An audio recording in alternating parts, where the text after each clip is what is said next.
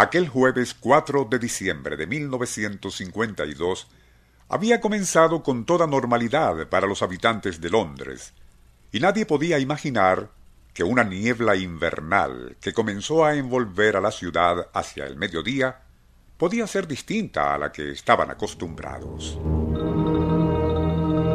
Pero, y a medida que transcurrían las horas, lejos de disiparse, se fue haciendo cada vez más espesa, tanto así que el intenso tráfico característico de las horas de la tarde, cuando finaliza el día laboral, se fue tornando más lento. Los peatones, por su parte, y como literalmente no podían ver a sus propios pies en aquel blanco sudario que envolvía a calles y avenidas, se detenían indecisos, desorientados. Gradualmente cesaron los ruidos y en medio de un sepulcral silencio, la capital británica terminó paralizándose.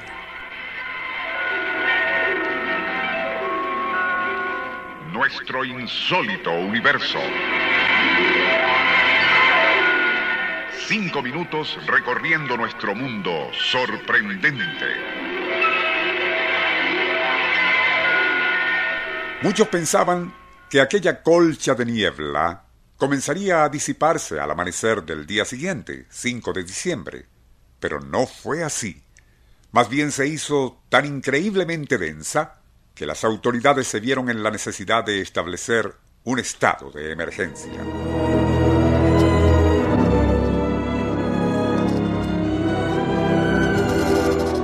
La gente que se había visto atrapada en aquella nívea cortina que les impedía distinguir a sus propias manos y a duras penas lograron refugiarse en hoteles, cines, estaciones de policía y del metro, no se atrevían a salir a las calles.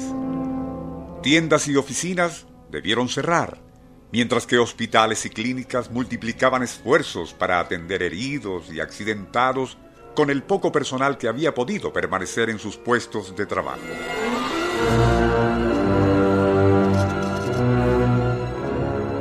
Aquella absoluta falta de visibilidad obligó a cerrar el aeropuerto de Heathrow, desviando el tráfico aéreo hacia otras ciudades, pues las aeropistas, con aviones detenidos en sus distintas vías, representaban un grave peligro para las naves que, valiéndose de radar, intentaran aterrizar. Fue entonces cuando se inició una fenomenología tan extraña como inexplicable.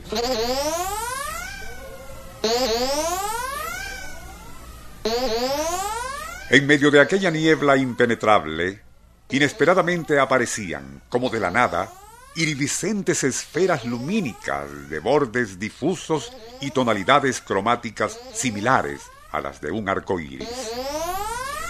Igual a opacas pompas de jabón se formaban, permanecían por algunos instantes y luego desaparecían. Al hacerlo, se escuchaba un ruido apagado, como el que hace una botella de refresco al ser destapada. Ante aquello tan curioso, quienes lo observaron no sabían qué pensar y las autoridades aeronáuticas, totalmente concentradas en la situación de emergencia provocada por la espesa niebla, no se ocuparon del asunto. Que por cierto, y según declaraciones posteriores de muchos testigos, parece haberse limitado al área del aeropuerto y zonas circundantes, aunque nunca se supo qué eran aquellas luces. En cuanto a la problemática de esa niebla impenetrable, esperanzas de que se disipara el sábado 6 de diciembre se vieron defraudadas, ya que no solo se mantuvo igual, sino que, y debido al humo que despedían fábricas, incineradoras, así como millones de estufas, aquel ciego universo se tiñó de un color gris obscuro. Algo que comenzó a provocar pánico entre los habitantes de Londres que sufrían de asma, bronquitis o enfisema. Finalmente, y para alivio de todos, a media mañana del domingo 7, una tenue claridad comenzaría a abrirse paso por entre la tétrica tiniebla, hasta que, y después del mediodía, la metrópolis londinense fue liberándose de aquel paralizante letargo, inducido por lo que desde entonces se recuerda como la gran neblina del siglo.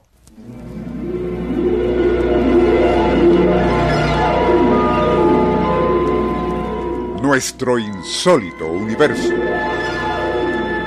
Email insólitouniverso.hotmail.com Autor y productor Rafael Silva. Operador José Soruco. Les narró Porfirio Torres.